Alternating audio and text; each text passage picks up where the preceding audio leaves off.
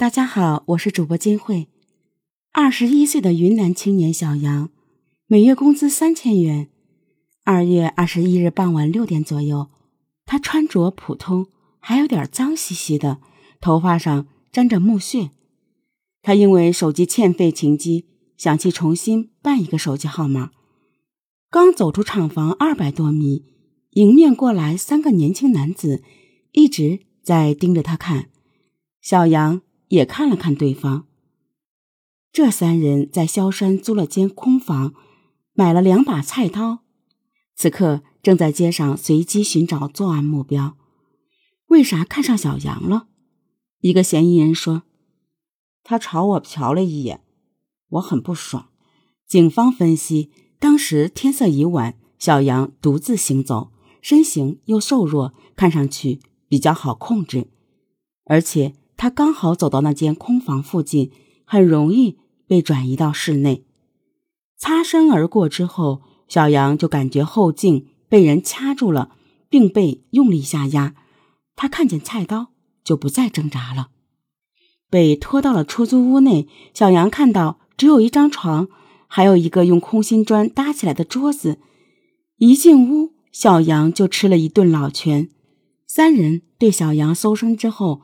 一见他只有一个破手机和十一元钱，其中一个男子恼羞成怒，用刀尖对着小杨脸上连续顶了几下。小杨抱着头连连求饶：“不要打我，不要打我，我银行卡里只有九十一元。”这下三人非常失望，对小杨又是一顿暴打。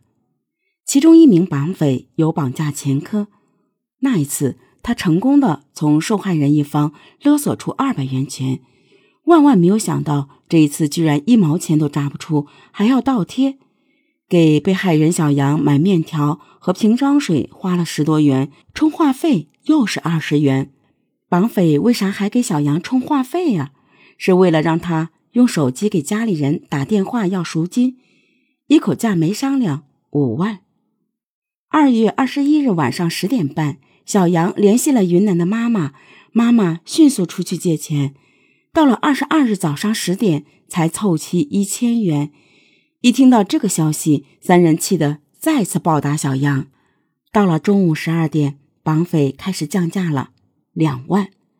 可小杨妈妈说：“大哥呀，我这一千元钱一时还打不过去，我得明天坐车到镇上去给你们汇，要不？”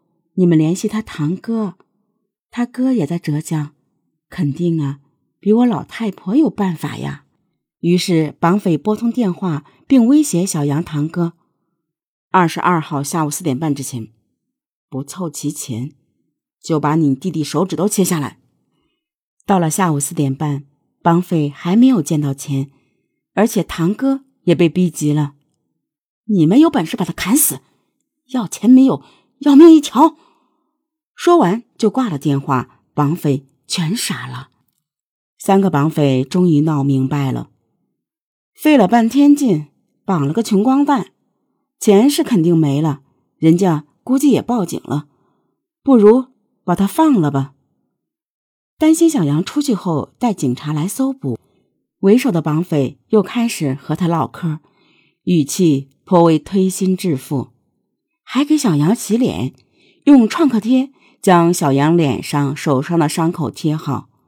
小杨慢慢从惊吓中回过神来，以借钱请你们吃饭谢恩为借口，套出了绑匪的手机号码。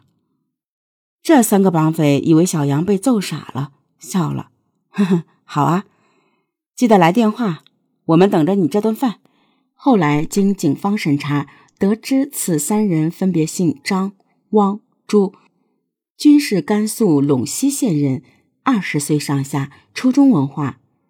警官葛海峰笑着摇头：“杭州市上最傻绑匪，非这哥仨儿莫属了。”二月二十二日凌晨两点多，远在云南的小杨妈妈报警，谁也未料到，家人报警十多个小时后，被打得满头大包。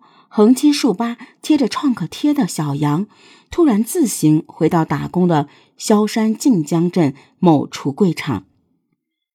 他们看我实在榨不出油水，就放了我。我说谢谢大哥不杀之恩，小弟回厂里借点钱来，请你们吃饭好吗？他们说好，就把我送到一个转盘路口，又给我留了手机号码，就走了。刑警们分析，这群绑匪不会走太远，很可能就在附近。很快，三名绑匪在一间桌球房内落网。绑匪说：“啊，绑架这活累啊，打个台球休息休息。”从报警到破获，仅仅十七个小时。目前，三人因涉嫌绑架罪已被萧山警方刑事拘留。